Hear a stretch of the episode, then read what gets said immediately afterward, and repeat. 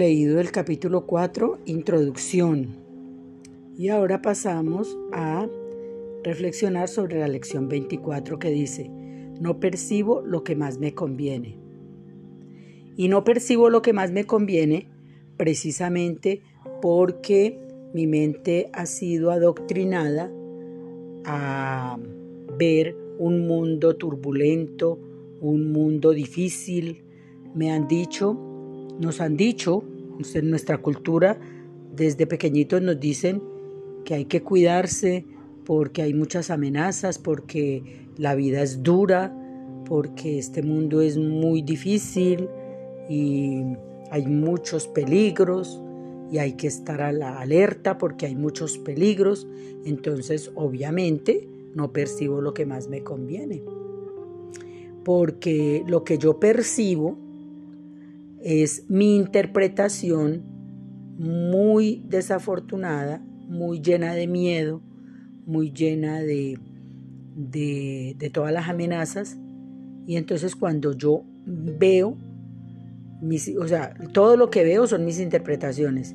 Y como están cargadas de miedo, pues obviamente eso es lo que yo percibo, porque hacia donde yo miro, hacia donde yo eh, pongo el foco, hacia donde yo, a lo que le pongo la atención, hacia allá es lo que voy a vivir. O sea, mi experiencia va a ser correspondiente con todo aquello a lo que le preste atención. Y si le, y si le he puesto tanta atención a las amenazas del mundo, a los peligros, a defenderme, a cuidarme, si le he prestado tanta atención a eso, pues obviamente eso es lo que veo.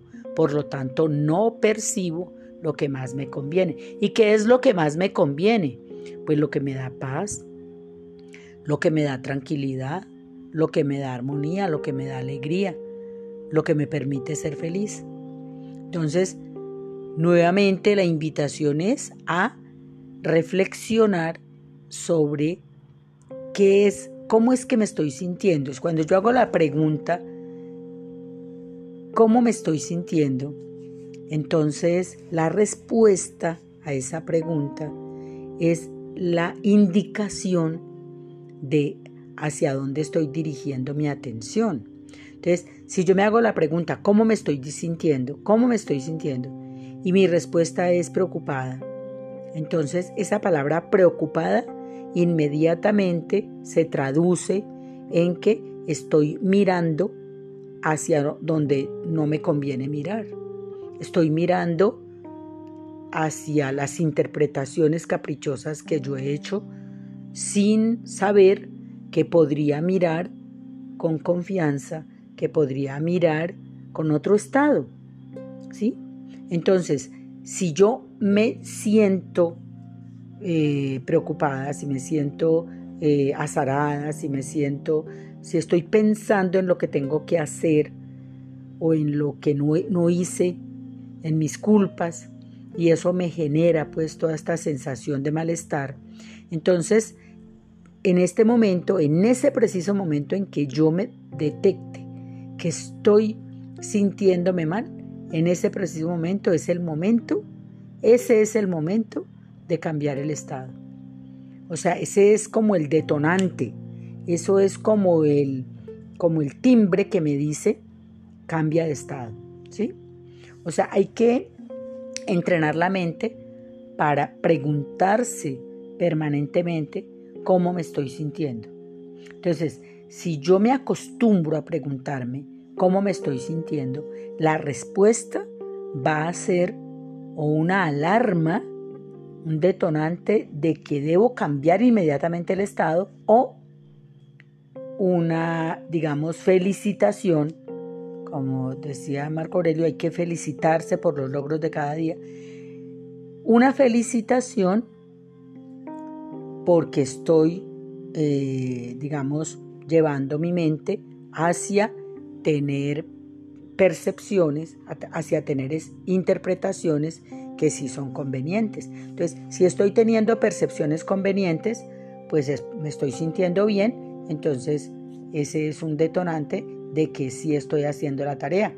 Pero en el momento en que me sienta mal, ese es el detonante de que debo inmediatamente practicar las cuatro es cambiar el estado. Inmediatamente debo cambiar el estado porque hay que corregir una mente que está totalmente descontrolada, que estoy sintiéndome mal, es porque mi mente cayó en piloto automático y por eso me estoy sintiendo mal. Entonces volvió a recurrir a esos pensamientos funestos, a esos pensamientos de miedo, a esos pensamientos eh, que me llevan precisamente a sentirme mal. La pregunta es, ¿cómo te estás sintiendo? Y la respuesta te dice qué hacer, ¿sí? Bueno, entonces pasamos a la meditación.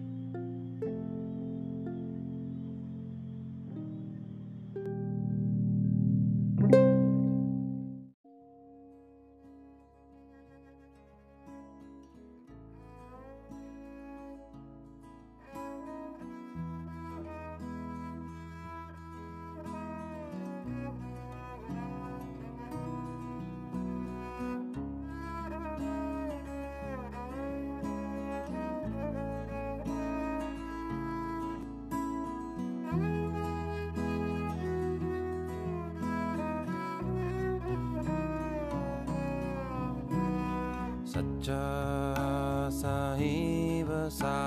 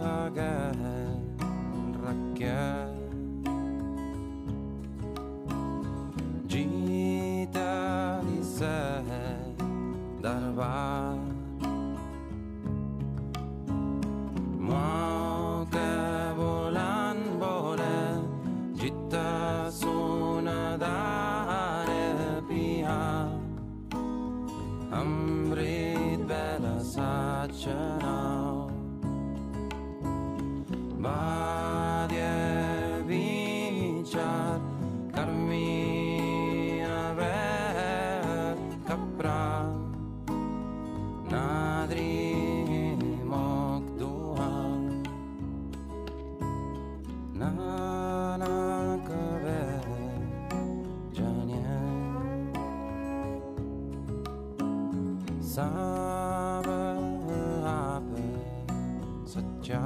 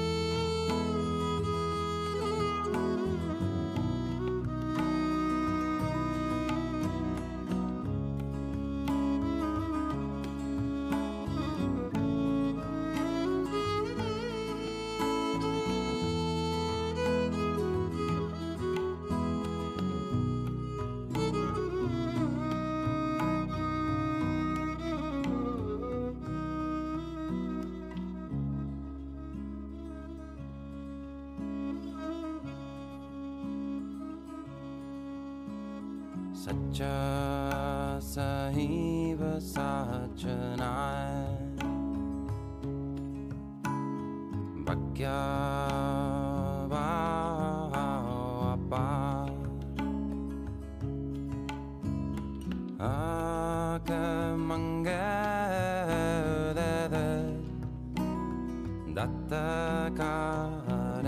Dutta.